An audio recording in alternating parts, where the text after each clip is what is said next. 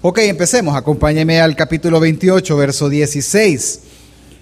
Para desarrollar este texto, nosotros vamos a hablar de dos versículos que los hemos escuchado más de una vez, pero que ahora lo vamos a aprender justo aplicado a, lo, a donde se originaron.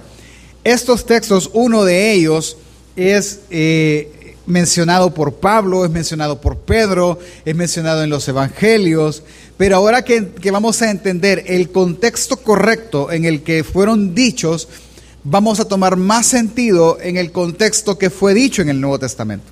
¿Cuál es uno de esos textos? Capítulo 28, verso 16 dice, Por tanto, Jehová el Señor dice así, He aquí yo he puesto en Sión por fundamento una piedra, probada, angular, preciosa, de cimiento estable. El que creyere no será perturbado. Ese es uno de los textos. Texto número dos, Isaías 29:13, una página adelante, si usted me está siguiendo en su celular o en su Biblia, puede ver la pantalla, dice, dice pues el Señor, porque este pueblo se acerca a mí con su boca y con sus labios me honra, pero su corazón está lejos de mí. Y su temor de mí no es más que un mandamiento de hombre que les ha sido enseñado. Estos dos textos, y lo hemos escuchado muchas veces, los hemos llevado quizás a la práctica muchas veces, pero muchas veces también los hemos mal utilizado y explicamos varias cosas, pero puestos en su contexto, podemos entonces hacer la referencia al Nuevo Testamento y los entenderemos mejor. Pero ahora los entenderemos justo por qué se dijeron por primera vez. La importancia de estos textos, así que no solo radica en lo que dicen como tal, sino en el contexto en el que fueron dichos. Esta porción es la que vamos a estudiar, del capítulo 28 al capítulo 39. Esta se divide en dos, curiosamente. Del capítulo 28 al 35 es la parte profética. Y del capítulo 36 al 39 es, se convierte en una narrativa. Él, va a contar 12 historias, tres historias acerca de lo que sucede al rey Ezequías. Así que vamos a estudiar esas dos partes. Vamos a empezar por el capítulo 28 al, y 29 y así vamos a ir hasta cambiar a la narrativa. Ok, regrese conmigo, capítulo 28. Si usted tiene una Biblia o en su teléfono puede hacerlo, se lo voy a agradecer. ¿El qué? Como por temas del tiempo, eh, voy a ir un poco rápido, voy a ir mencionando ciertos títulos en la Biblia para que podamos ir tomando la idea. Yo le voy a eh, pedir algo. Si en algún momento usted dice, pastor, va bien rápido, no entiendo, tranquilo, no se preocupe. A mí me costó entenderlo dos días, pero es, vamos a saltar de versiones, síganme en la pantalla, y lo que vamos a hablar es la esencia, ¿verdad? es lo que, el punto central. Podemos hablar muchas cosas más dentro del texto, pero vamos a hablar la esencia o lo que más enfatiza el autor. Ok, iniciemos. En el capítulo 28, eh, Dios va a hablar, el 28 y 29, a Efraín, a Jerusalén, y va a decir a Ariel. ¿sí? Ariel significa dos cosas. Ariel significa Jerusalén, o también al decir Ariel se refieren al sacrificio, como tal, al acto del sacrificio. Entonces, al hablar a ellos dos, él va a recalcar un pecado del cual nosotros no hemos hablado en estos días. Y este pecado por ser un servicio especial a, hombres, lo voy a enfatizar así, aunque lo tenemos dos, pero personalmente creo que este pecado lo cometen más los hombres, es a confiar en algo que no es Dios. Ellos vinieron y pusieron su confianza, escuche bien en quién, me voy a adelantar porque es, es importante que lo sepan, ellos, el rey Ezequías, Judá, Jerusalén, pusieron su confianza en carros y en caballos y en jinetes provistos por Egipto. Egipto para ese momento era una potencia militar, siempre lo ha sido, siempre eran los que tenían los caballos, los jinetes, los hombres fuertes, armaduras, etc. Pues Israel hizo una alianza con ellos. ¿Cuál era la alianza? Ok, si me atacan, tú me ayudas. Y si te atacan a ti, que es muy improbable, Egipto, yo te ayudo. Yo te presto, lo que te puedo prestar son hombres, pero lo que tú me vas a dar son carros y caballos, y yo pongo los jinetes. Esa era la intención. Ese es el pecado. ¿Por qué? Me voy a adelantar y usted lo va a ver en el texto. ¿Cuál es el pecado? El pecado es esta frase. A Dios rogando y con el mazo dando. Esa es la frase, ese es el pecado realmente. ¿El qué, pastor? Que ellos oraban a Dios, ellos pedían a Dios, ellos, entre comillas, ¿verdad? Así enfático, confiaban en Dios para que los salvara Egipto. Esa es la ironía. Entonces, a partir de ahí empieza en el capítulo 28 la exhortación o el regaño, llamémosle así, a Efraín, a Jerusalén, a esas dos ciudades. Ve el, capítulo 28, verso 1 conmigo. Él va a empezar a hablar a Efraín. Efraín está, como que dijéramos, ah, de aquí vamos a, Mexicanos, luego a San Salvador y luego a Merliot. Así está de cerca, o sea, son, son ciudades muy cercanas. Hay de la corona de soberbia de los ebrios de Efraín y de la flor caduca de la hermosura de su gloria, que está sobre la cabeza del valle fértil de los aturdidos del vino. Esa eh, caduca es marchita, de esa flor marchita. Ellos se volvieron soberbios. ¿Entendemos la palabra soberbio? Probablemente sí. Soberbio normalmente lo, nosotros lo atribuimos al, orgullo, es una persona orgullosa. No. Sí es una acción de, pero soberbio, alguien soberbio es alguien que se cree más que cualquier otra persona. ¿Conoce usted algún soberbio? Que de repente dice, ah, no, que, pues sí, yo lo puedo hacer mejor. Eso es soberbia.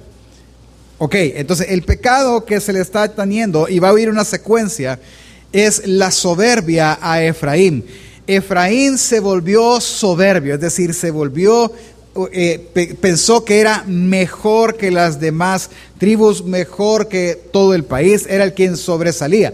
Ese es Efraín, ese es el pensamiento de Efraín. Y obviamente y sin duda alguna, el pensamiento que también reinaba en todo el pueblo de Israel. Ahora, ellos vinieron e hicieron un pacto. Me voy a detener. A pesar de que hable de Efraín, va a hablar de Jerusalén o de Ariel, y en otras ocasiones ha hablado de otras tribus, entendamos que es, no es que, ah, de los dos hermanos él cometió el error, no, son todos. El, el pecado es colectivo porque todos van en la misma colada. Versículo 15, capítulo 28, léalo en la pantalla, voy a ocupar una Biblia para niños para que lo podamos entender y ver bien cuál fue la soberbia que hizo este Efraín. Versículo 15, ustedes se sienten muy seguros, superiores, ¿sí? Estamos tranquilos. ¿Por qué están tranquilos? Por haber hecho un trato con Egipto.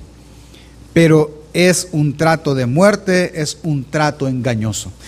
En la versión nuestra de Reina Valera, déjeme leerlo, es, aparece un poco más complicado.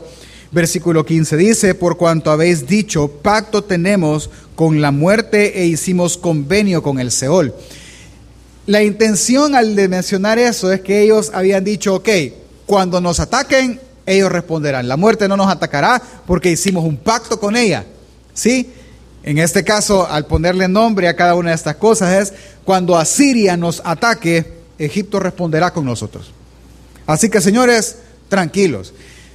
Si usted lee luego, le dejo tarea los 10 capítulos que estamos estudiando, un general asirio le va a decir al rey Ezequías, consíguete dos mil jinetes y yo te doy dos mil caballos.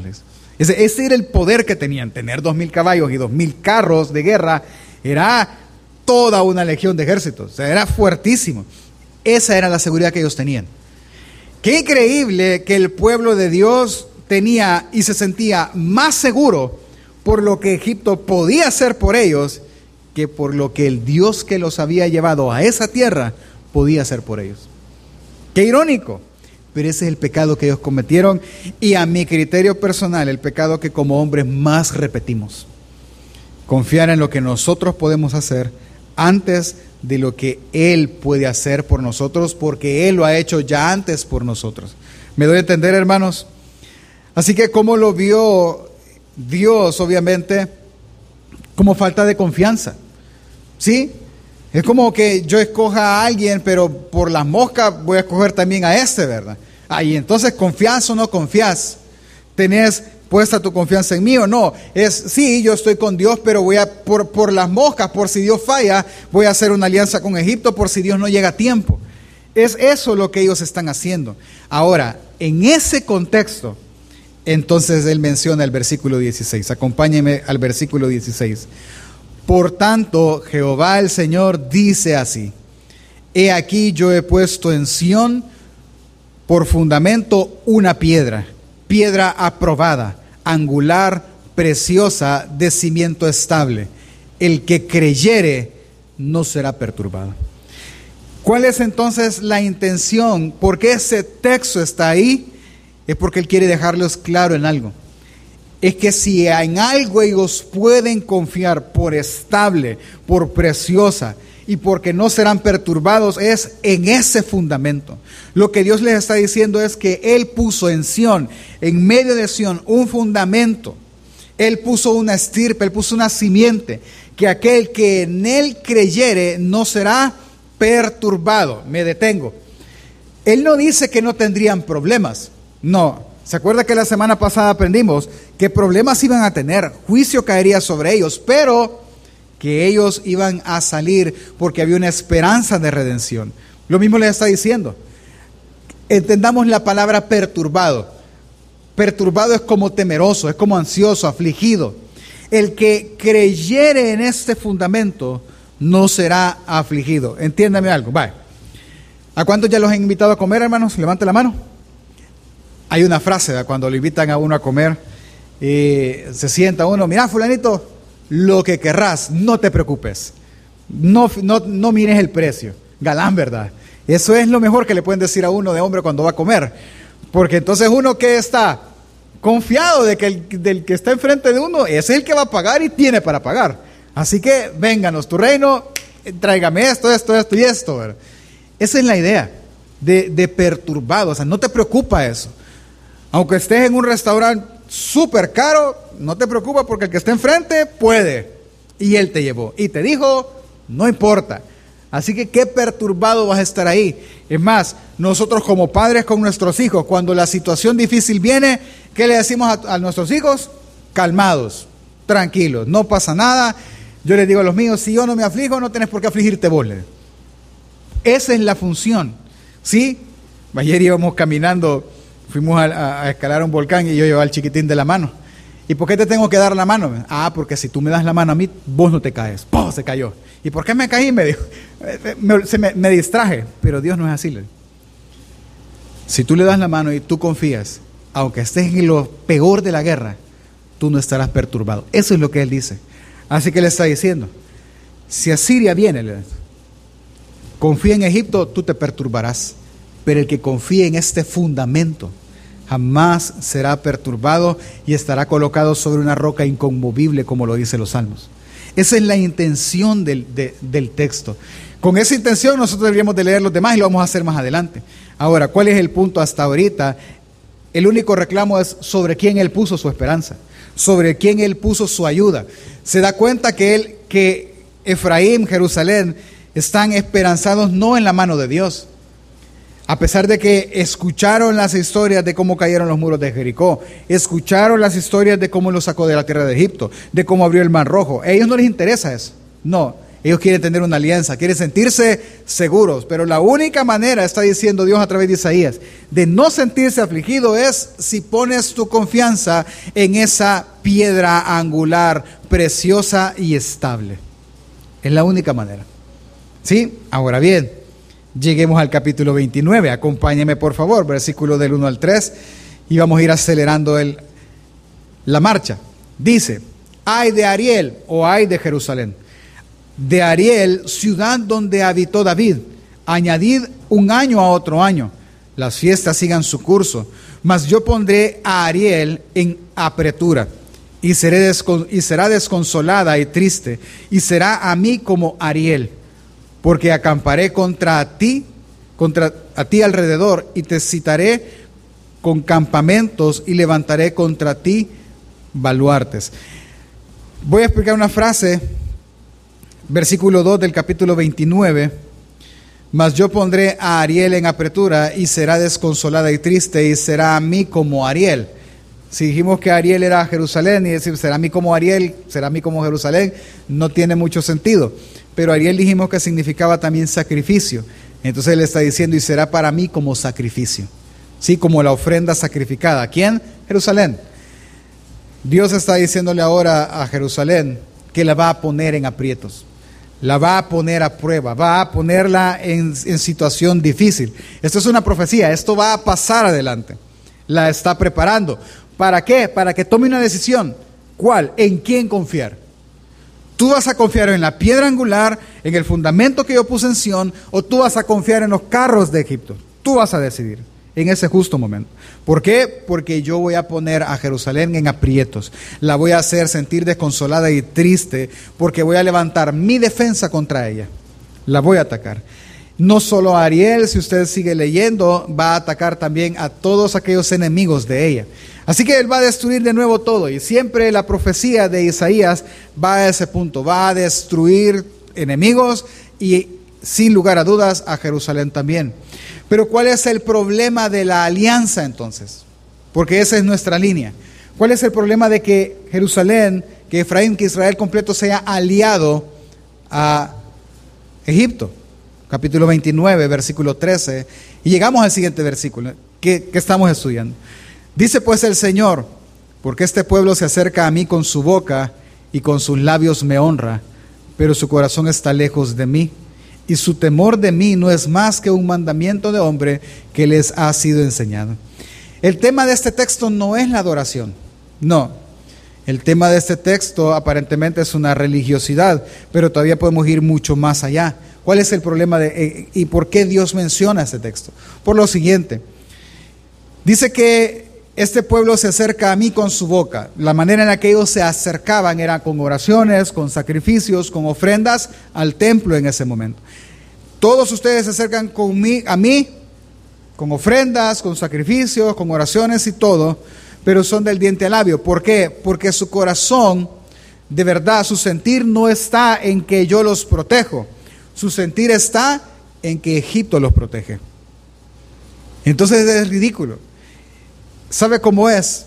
Como orar a Dios, Señor, yo tengo esta situación difícil.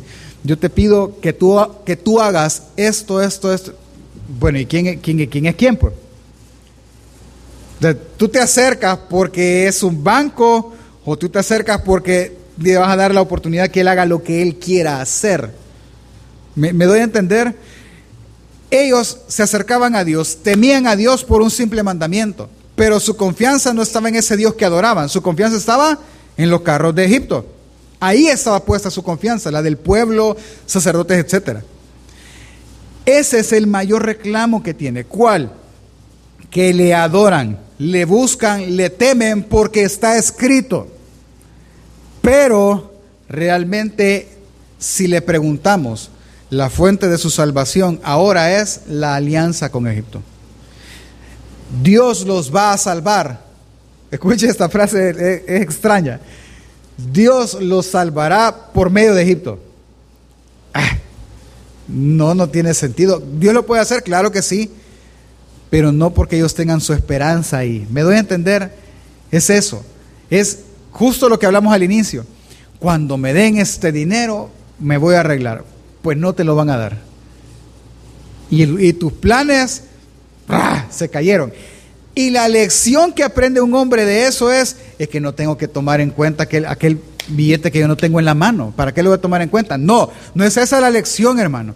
Es que tú no tienes que confiar en aquello que se te proveerá. Tú tienes que confiar en el que provee. ¿Me doy a entender? Ese, ese es el punto. Y es tan fácil para nosotros como hombres perder la vista porque nuestra función en el hogar es justamente esa es ser aparentemente el que provee, es ser aparentemente el que protege, es ser aparentemente el que trae seguridad. No, cuando no, eso, ese pensamiento nos hace soberbios a nosotros. Es que yo proveo aquí, yo los cuido siempre. No, señores. Él cuida de nuestra familia siempre. Él provee a nuestra familia siempre. No nosotros. Por lo que lo que Dios está pidiendo es que cuando llegue a Egipto, perdón, cuando llegue a Siria, ellos no piensen en Egipto. Ellos piensen en Dios. Dios nos protegerá. Le voy a poner un ejemplo más y seguimos, para que empecemos a examinarnos. Cuando viene una dificultad y un problema, qué es lo primero que piensa como solución. Es ahí, ahí identifíquese usted. Llegó la enfermedad, mira, hay que comprar medicinas para... Si usted lo primero que piensa es, ¿cuánto tengo en el banco? Ah, soberbio. Si lo primero que piensa, ah, sí, no, lo que voy a hacer es que voy a pedir un adelante en la oficina, voy a hacer esto. No. Lo que voy a hacer es, ah, a fulano, lo que me ayude ahorita y después lo vamos a... Y usted hace el plan. Eso es lo que hace un hombre. Confiar en Egipto. Adorar del boca a labios a Dios cuando nuestro corazón nunca pensó en que Él podía ayudarnos. Jamás. Y déjeme hacer una pregunta. ¿Cuántos hemos cometido graves errores por eso? Y nos metimos en temas que no nos tuvimos que haber metido simplemente porque lo primero que pensamos fue en nosotros solucionar nuestros propios problemas como que si fuéramos absolutos. Y nos olvidamos de la piedra preciosa que fue puesta en Sion, estable con la cual no hay, no va a haber aquel que creyera en ella, no, no será perturbado. Pastor, ¿y qué debería hacer? Ah, el ejercicio es complicado, hermano, para todos nosotros, y me incluyo a mí ahí, todos nosotros. Viene la dificultad, ¿cuál debería ser el ejercicio? Deme cinco minutos, voy a orar, voy a pedirle dirección a Dios. Ese es el ejercicio. Que nuestra confianza, nuestro primer recurso, nuestro único lugar donde deberíamos de ir es a Dios. Señor, guíame. Yo tengo un plan en mente, pero dime si es correcto o no lo es si es esa la función o no lo es. Dime, no, no, sé, no puedo. Dime tú qué hacer. Y, y, vaya, mire, yo entiendo, hermano, pero pensemos, no importa que no termine, pensemos en algo. Si nosotros como hombres hacemos esto, ay, perdóneme, con amor se lo voy a decir, vamos a parecer más mujeres que hombres, ¿sí? ¿Cómo actúa una mujer? La mujer tiene un problema y ¿cuándo quiere la mujer que se resuelva el problema? Ya, o sea, no, no, no, mañana, no, ya. O sea, resolvémelo ya. Ahorita no, no, no hay tiempo. Vaya. Y está bien, es una mujer. Ella no es cabeza. Intenta serlo, pelea por serlo, pero no lo es. ¿Quién es cabeza, hermano? Ay, Padre Santo, ayúdanos, Jesús. ¿Quiénes somos cabeza, hermanos? Eso, nosotros. Algún día lo serán, muchachos, cuando se casen. Aprendan. y nosotros nos sentamos casados y solteros. Ok, ¿cuál es, el, ¿cuál es mi punto? nosotros no, perdónenme de verdad, nosotros no tenemos que parecer mujeres. Tenemos este problema. Ah, ahorita lo voy a saber. No, ¿y cuál es la carrera, hermano? Sea, si hay fecha, normalmente los problemas no tienen fecha para mañana o para dentro de 15 minutos. Tienen una fecha un poco más larga. ¿Sí? Si hay tiempo, si hay media hora, podemos orar cinco minutos y pedirle a Dios que nos guíe en qué hacer y qué hablar y dónde ir. Y Él sabrá. Es que ese es nuestro, nosotros, el último arrebatado en esto, hermano, debemos de ser nosotros. El último. ¿Por qué? Porque nuestra esperanza no debe estar puesta en nuestra cuenta de banco o ahorros, en nuestros padres, en nuestros amigos, en negocios, en nada en un adelanto. No, no, no debe estar puesta en esto. ¿Dónde debe estar puesta nuestra esperanza? En esa piedra preciosa, angular y estable. Ahí. Es esa. Si no, entonces diga de usted, este, este cuerpo de labios te adora, pero su corazón está lejos. Porque ese es, el, ese es el justo sentido de este texto. Yo te adoro, yo voy, yo me congrego, pero yo en ti no confío. Qué feo. ¿Cómo es posible que alguien pueda adorar a Dios y no confiar a la vez en Él? Ese es el justo reclamo de la profecía. Justamente ahí. Y ahí recae todo. Viene entonces Dios y antes vamos a dar un gran salto porque, porque por el tiempo. Pero en el capítulo 30, que es lo último que vamos a ver, Él viene y Él va a decir algo que para, para nosotros eso es como, mire, mañana le voy a dar el dinero, mañana, pero me lo promete, sí, mañana yo palabra, palabra de hombre a hombre, mañana te doy el dinero y tú tranquilo. Y llega mañana y tuve un problema. ¿Cuánto les ha pasado eso, hermanos? Todos nosotros. Ah, ¿Y qué, hace, qué, hacemos nosotros? Yo recuerdo hace unos meses atrás, alguien me, me, dijo justamente eso. No, mira, pastor, tal fecha yo te voy a dar este dinero y yo sé que te va a ayudar. Ah, súper, te agradezco, gracias de verdad, que Dios te lo multiplique. Hermano, un día antes estaba yo, mañana le digo que, que, pase esto y esto, vamos a hacer esto y lo otro, y vamos a hacer aquí, y este es el plan. Y primero vamos a salir adelante. ¿Y qué creen que pasó? Llegó mañana, llegó pasado mañana, el día siguiente, la semana siguiente, y sabe que no había aprendido justamente esto, y sabe que recordé, ¿para qué estoy tomando en cuenta cosas que yo no tengo en la mano?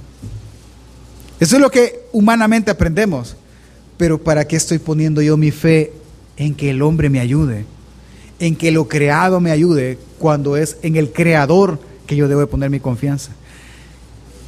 Cuando Isaías está hablando eso, viene Dios y les dice, de nuevo, capítulo 30, verso del 7 al 8, ciertamente Egipto en vano e inútilmente dará ayuda. Por tanto, yo di voces, que su fortaleza sería estarse quietos.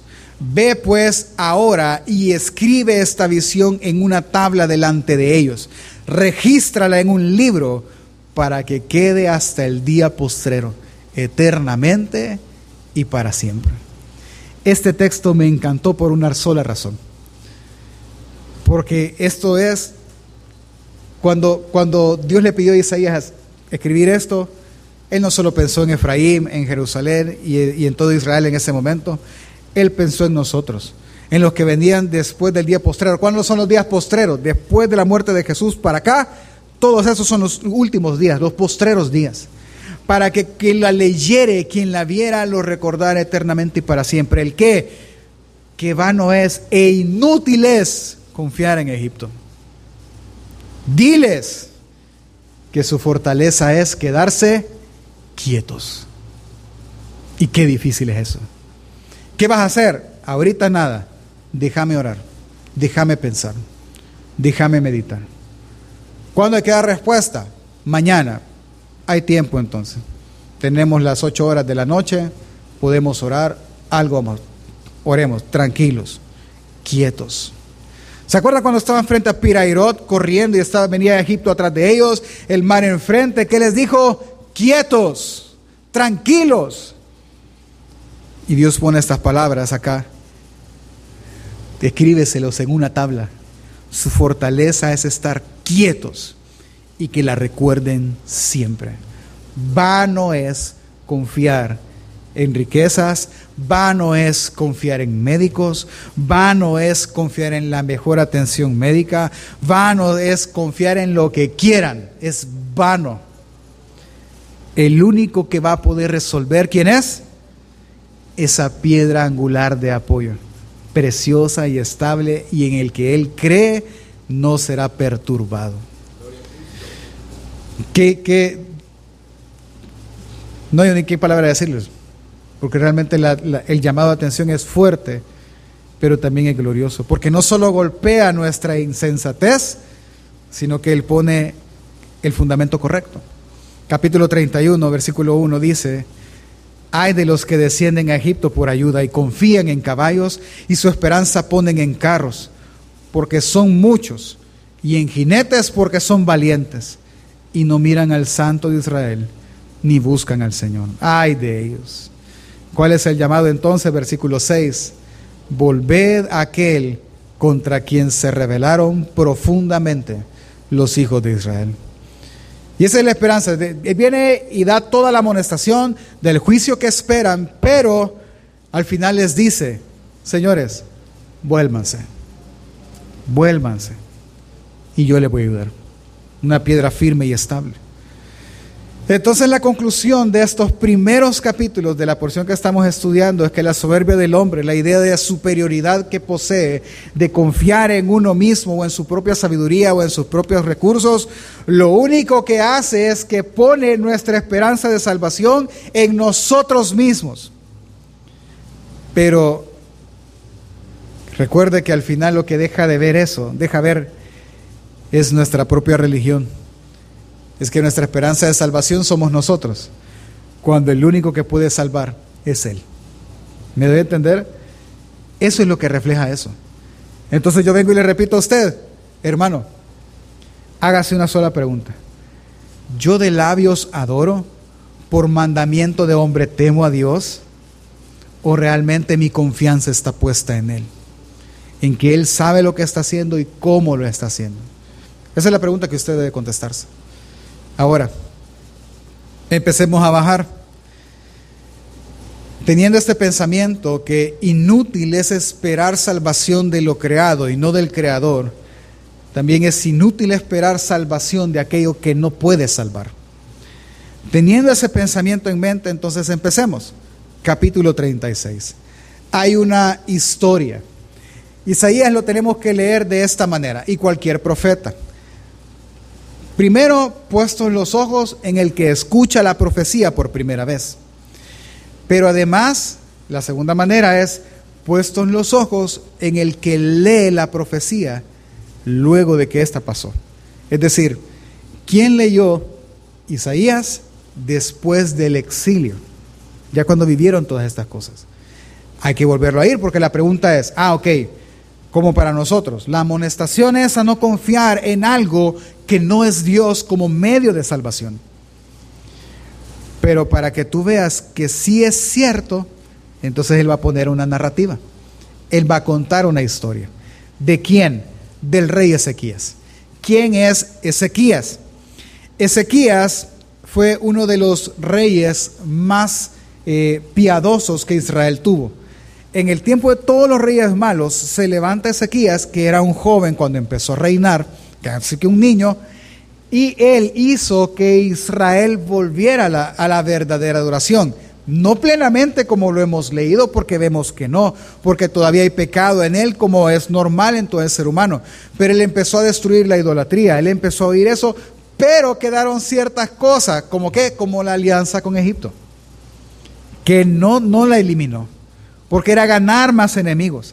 Y vamos a ver la soberbia al final del corazón de él.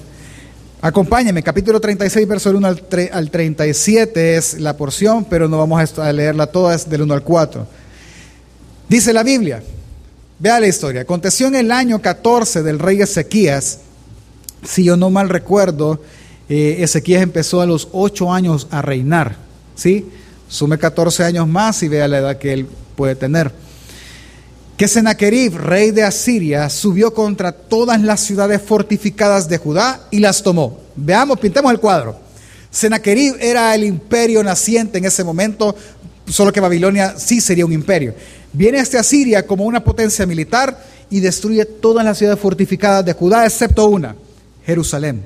La última, la ciudad del rey, la ciudad del templo. Esa no está destruida, todas las demás sí. Versículo 2. Y el rey de Asiria envió a Rabsacés con un gran ejército desde Laquis a Jerusalén contra el rey Ezequías. Y acampó junto al acueducto del estanque de arriba, en el camino de la heredad del lavador. Y salió a él Eliakim, hijo de Elisías, mayordomo, y Sebnab, escriba, y Joa, hijo de Asaf, canciller, a los cuales dijo el Rabsacés, Decid ahora Ezequías, el gran rey, el rey de Asiria, dice así. Escuche la pregunta que le hace. ¿Qué confianza es esta en que te apoyas? Él llega, imagínense esas películas, yo espero que ustedes sí las vean, hermano, de, de, medievales, ¿verdad? Donde van, están los dos ejércitos puestos enfrente, pero siempre va una comisión antes a platicar. Y la idea es ponerse de acuerdo, hacer que se rinda para evitar las muertes. Pero si no se rinden, entonces, bueno, vamos a dar duro. Pero e, ese, justo está en esa. Y le pregunta Rabsacés a la comisión de Jerusalén, pregúntale al rey, ¿en qué es lo que se apoya como su confianza? ¿En qué ha puesto él su confianza para que no se rinda? Que se rinda, le vamos a dar caballos, le vamos a dar carros y se van a unir a nuestro ejército y nos pagan tributo. Ya se acabó y nadie más morirá. Porque te voy a recordar algo, solo tú quedas de todo Israel. No queda nadie más, solo está en pie Jerusalén. Entonces la pregunta es, ajá Ezequías, Asiria viene contra ti, Sennacherib viene contra ti. ¿Qué confianza es en la que te apoyas? Y sigue el discurso de este Señor, versículo 6 al 7. He aquí que que confías en este báculo de caña frágil en Egipto, el, en el cual si alguien se apoyara, se le enterrará por la mano y le atravesará. Tal es Faraón, rey de Egipto, para con todos los que en él confían. ¿Sabe, ¿Sabe cómo es? Como cuando uno va a caminar y agarra un palo y se va apoyando en el palo. Ah, pues Egipto es ese palo que es tan frágil que cuando se quiebra, se quiebra arriba y tu mano cae sobre el palo y el palo te atraviesa. Le está diciendo, es tan frágil que en lugar de defenderte te va a dañar más. Siete. Y si me decís, Jehová es nuestra, en Jehová nuestro Dios confiamos. ¿No es este aquel cuyos lugares altos y cuyos altares hizo quitar Ezequías y dijo a Judá y a Jerusalén, delante de este altar adoraréis?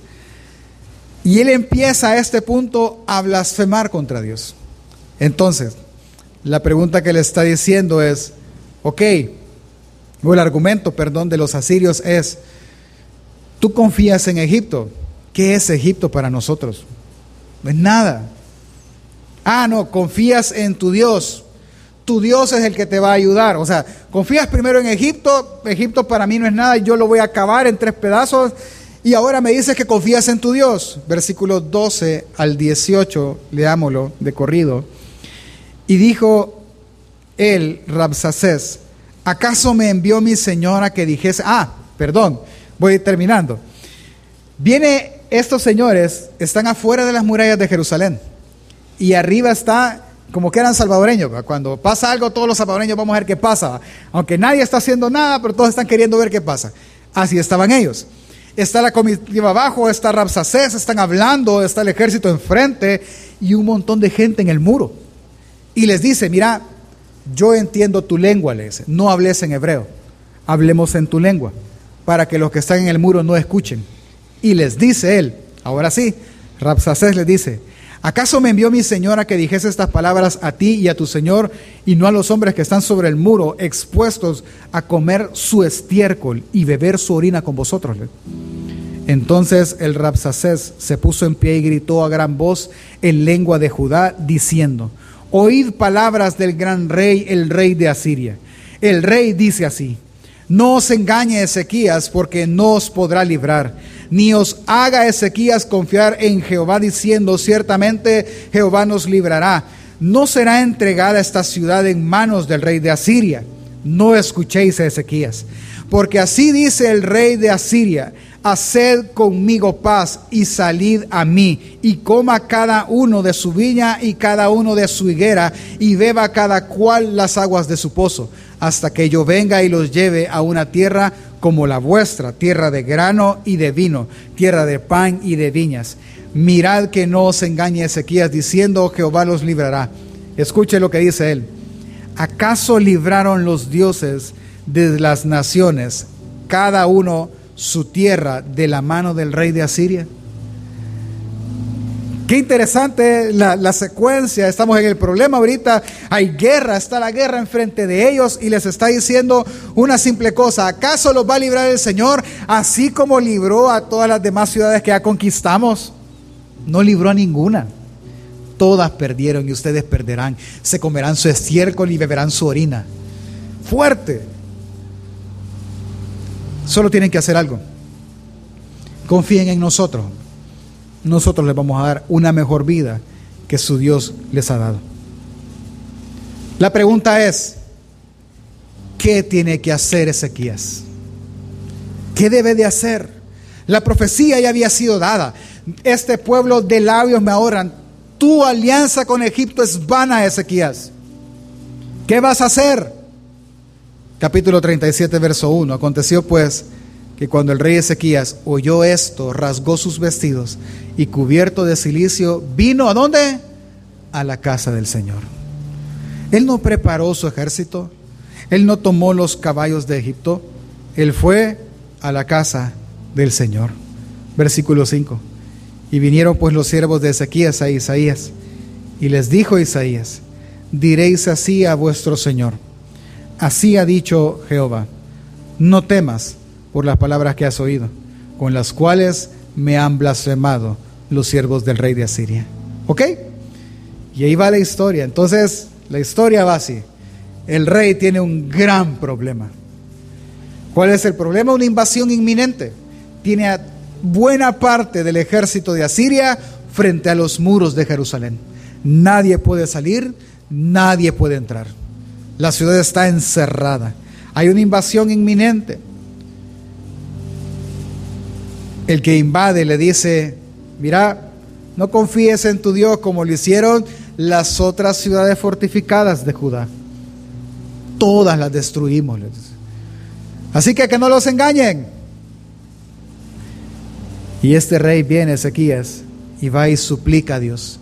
Y Dios le dice una, dos palabras. No temas. Como se las dijo a Jairo. Jairo, tu hijo ha muerto. No, no quites el tiempo al maestro. Jairo, no temas. Igual, no temas. ¿Cómo termina la historia? Versículo capítulo 37 del 33 al 36 dice, Por tanto así dice el Señor acerca del rey de Asiria, no entrará en esta ciudad, ni, arrojará, ni arrojará saeta en ella, ni vendrá delante de ella con escudo, ni levantará contra ella baluarte. Por el camino que vino volverá, y no entrará en esta ciudad, dice Jehová, porque yo ampararé a esta ciudad para salvarla, por amor a mí mismo y por amor de David mi siervo. Y salió el ángel de Jehová y mató a 185 mil en el campamento de los asirios. Y cuando se levantaron por la mañana, he aquí, todo era cuerpo de muertos. Entonces Sennacherib, rey de Asiria, se fue e hizo su morada en Nínive. ¿Cuántos soldados pelearon por Israel? Ninguno. ¿Cuántos carros de Egipto usaron? Ninguno. ¿Cuántos caballos? ¿Cuántos jinetes? Ni uno solo. El ángel del Señor mató él solo a 185 mil soldados, sin una sola flecha, sin una sola arma, sin un solo grito de guerra. Y así como Sennacherib llegó, así se fue. ¿Cuál es la conclusión? Pudiese ser muy fácil. Dios libró a Ezequías de un enemigo peligroso. Sí, así es. ¿Mm? Podemos dejarla así. Déjeme narrarle rápidamente la que sigue. Capítulo 38 de Isaías. Después o en aquellos días, versículo 1, Ezequías se enfermó de muerte y vino a él el profeta Isaías, hijo de Amós, y le dijo, Jehová dice, ordena tu casa porque morirás y no vivirás. ¿Cuál, cuál? Ay, perdóneme, Solo está la hermana aquí. No me vaya a echar al agua, hermana. ¿Sí? ¿Cuál hubiera sido la reacción de las mujeres? ¡Ay, me voy a morir, mis hijos! Arreglame. Y empezar a correr. ¿Cuál fue la reacción de Ezequías? Oró. Dice que se volteó a la pared y oró, lloró amargamente, pero él oró a Dios. ¿Por qué oró a Dios? ¿Con qué confianza? con la confianza que Él le quitó la vida a 185 mil soldados asirios sin una sola flecha. Ni una sola flecha cayó en Jerusalén, ni una sola baluarte se, se levantó contra ella. Nadie, así como llegaron, así se fueron. Y él oró a Dios. Y Dios tuvo misericordia. Leer la historia dice que Isaías llega, Ezequías te vas a morir, arregla tu casa, es decir, ponela en orden, decir quién va a quedar, esto, ordena todo. Y él no hace eso, sino que lo primero que hace es ora y pide misericordia. Isaías se va y cuando va a la mitad de la casa, en el patio, Dios le vuelve a decir, entra y decirle que yo escuché su oración y vi sus lágrimas y yo le voy a extender 15 años más su vida. Y él entra así. ¿Cuál es la conclusión ahora? Que Dios libró a Ezequías de la misma muerte pero pudiésemos hacerlo más solemne y más profundo, la conclusión. ¿Cuál sería, pastor? No es solo que Dios puede librar, hermanos. No. Es que Dios libra a aquel en el que Él confía. Aquel que pone en Él su confianza de corazón y no del diente al labio. Aquel que su único apoyo es aquella preciosa piedra angular. A Él Dios salva. Entonces la pregunta ahora es, hermano, ¿en qué o en quién has puesto tú tu confianza? Porque lo único que Dios honrará es la confianza puesta en Él. Y Ezequías literalmente lo arrancó de la muerte dos veces. El autor resalta la confianza del rey, primero en no hacer nada, a pesar de que tenía todas las circunstancias en contra, a pesar de que el mismo general de Asiria tenía pruebas en la mano de que ni Dios había podido librar a todas las demás ciudades fortificadas. Aún así él no hizo nada, sino que temió a Dios, se acercó a Dios y Dios lo salvó. Por lo cual podemos decir que Dios salva a aquel que pone en Él su confianza, a pesar de las circunstancias. Porque esto es así? Porque su palabra se cumple, su palabra es verdad, las promesas de Dios son en Él, sí, en Él, amén. Por eso. Así que hermano, no hay nada sobre este mundo, nada sobre este mundo que pueda salvarte, que pueda ayudarte, que pueda perdonar tus pecados, que pueda dar vida abundante. Solo aquella piedra preciosa y angular, solo ella puede salvarte. Entendamos ahora cómo aplica ese dicho en nosotros. Rápidamente, Hechos capítulo 4, verso 10 al 12, es uno de los primeros discursos de Pedro entonces viene Pedro y dice, versículo 10, sea notorio a todos vosotros y a todo el pueblo de Israel, que en el nombre de Jesucristo de Nazaret, a quien vosotros crucificáis, a quien Dios resucitó de los muertos, por él este hombre está en nuestra presencia sano, el cojo. Este Jesús, escuche, es la piedra reprobada por vosotros los edificadores, la cual ha venido a ser cabeza del ángulo, y en ningún otro hay salvación porque no hay otro nombre bajo el cielo dado a los hombres en quien podamos ser salvos. ¿Sabe lo que les estaba diciendo a ellos? Este hombre ni en ustedes encontró consuelo, ni en la religión encontró consuelo, ni en los mandamientos encontró consuelo. Este hombre encontró consuelo y sanidad en esa preciosa piedra angular. Solo en Él hay salvación y vida eterna. Solo en Él. Solo en Él hay vida abundante. Solo en Él hay salvación. Toda la historia bíblica lo enseña así, hermano. Toda. Noé. ¿Quién salvó a Noé?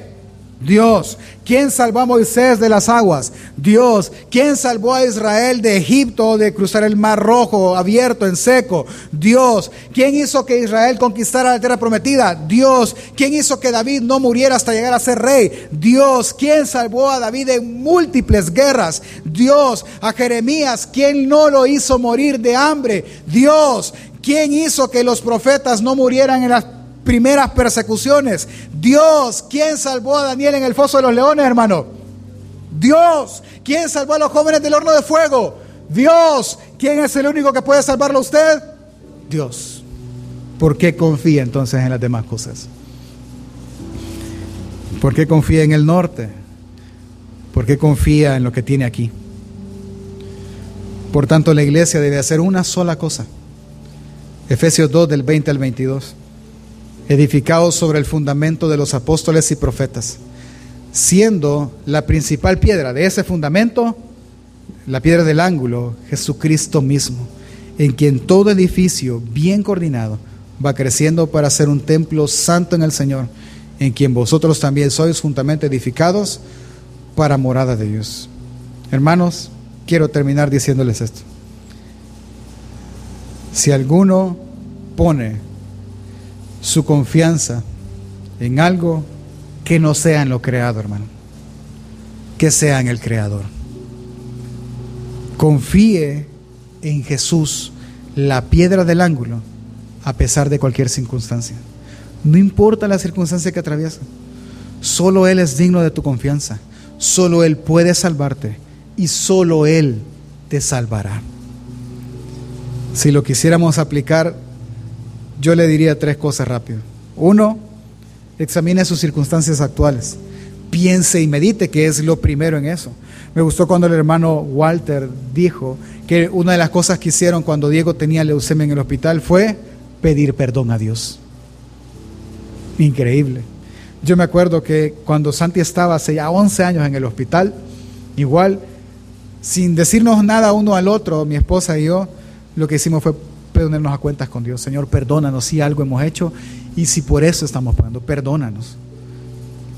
¿Es malo? No, si el objetivo del juicio, como lo hemos aprendido en Isaías, es redención. Así que piense y medite. Y recuerde que la solución de esto es confiar únicamente en Dios. Él sabe lo que está haciendo y como lo vamos a ver más adelante, hermano, los caminos de Dios no son sus caminos. Sus pensamientos no son sus pensamientos. La forma en la que usted lo arreglaría no es la forma en la que él lo arreglaría. Quizás Ezequías quería que cada persona matara mil personas, como los valientes de David. Miren, son 180, con 800 lo hacemos, mil cada uno. Quizás así pensó él, pero para Dios un solo hombre bastó, un solo ángel bastó, Jesús bastó para salvarlo.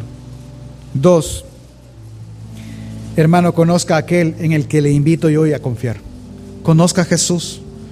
Ríndase por completo a Él. Y que en medio de cualquier circunstancia difícil, lo primero que usted piense como una solución, como una ayuda, sea Jesús. No su salario, no la cuenta de banco, no su familia, no un médico, no los medicamentos, no lo que hicimos la última vez. Que su única ayuda en el pensamiento sea Jesús. Y por último, que lo primero en su mente sea Él. Siempre sea Él. Porque Él puso en Sión una piedra angular, preciosa, estable, y que en el que en ella crea no será perturbado. Amén. Póngase de pie. Oremos juntos. Y si hay peticiones ahora, hermano. Sabemos a quién correr entonces. Sabemos a quién orar. No pidiendo que haga lo que nosotros queremos, pidiendo que haga lo que Él quiera y sea mejor para todos nosotros. Oremos.